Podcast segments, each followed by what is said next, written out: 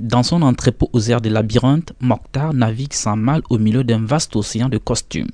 C'est ici où s'habillent les jeunes cadres. Dans son entrepôt situé en centre-ville, sont prêts à porter brut des centaines de costumes. Ce matin-là, il est plus préoccupé par ses affaires que par les appels à une ville morte lancés par le chef de l'opposition, Jean Ping, à mémoire, dit-il, aux victimes de la crise post-électorale qui a secoué le pays après l'annonce de la victoire d'Ali Bongo. Comme Mokhtar, d'autres marchands ont préféré ignorer les appels à une ville morte. Mokhtar. Et une journée, une journée fermée, sincèrement, c'est beaucoup de pertes au fait. En plus, pendant cette rentrée scolaire, en fait, si on ferme en ce moment, c'est beaucoup de pertes. Nous, on pense que c'est déjà passé. Parce que le président est déjà élu, c'est déjà confirmé, donc c'est déjà passé.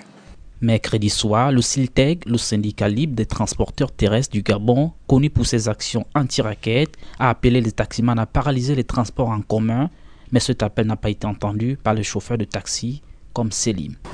Bon, déjà, c'est une affaire un peu politique. Nous sommes des taximans, ça ne nous concerne pas trop, ça ne nous concerne pas tellement. Donc, je ne sais pas, je ne vois pas à quoi ça sert de faire une ville morte, puisque nous, nous avons besoin de travailler pour faire euh, progresser l'économie du pays. je ne sais pas pourquoi on fait, vraiment, on fait vraiment euh, allusion à, cette ville morte.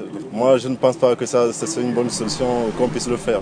Il se trouve, un autre taximan n'a pas été informé, mais constate une circulation étonnamment fluide comme d'ordinaire. On attend quand le gouvernement va dire que le syndicat fait partie du gouvernement, de la proposition du gouvernement, quand il dit aux gens que non, ah, la ville morte, on fait la ville morte. S'il n'y a pas de travail, il n'y a pas de travail, on, reste à la maison. Maintenant, parce qu'on n'a pas suivi à la télé que non, on a dit que non, il n'y a pas de travail, on travaille, chacun travaille. Et en tout cas, il y, a, le travail quand même. À Libreville, le mot d'ordre n'a pas été respecté et ignoré dans d'autres grandes villes du pays. Conséquence, ce jeudi, les différentes villes ont tourné normalement comme si de rien n'était.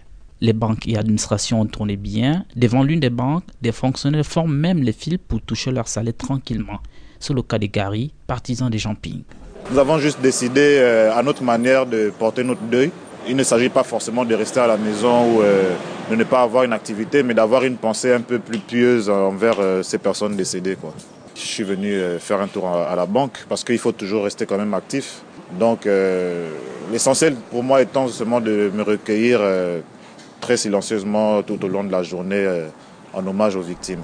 C'est la deuxième fois que l'opposant lance un appel à une journée ville morte sans que la recommandation soit suivie. Le gouvernement a publié un communiqué mercredi soir pour appeler les travailleurs à vaquer à leurs occupations. Cinq semaines après le début de violence, deux versions continuent de s'opposer. Le pouvoir parle de quatre personnes mortes, dont un policier et plus d'une centaine de blessés, mais l'opposition, elle, parle de 50 à 100 morts. Libreville, Jean-Rovis Dabani, VO Afrique.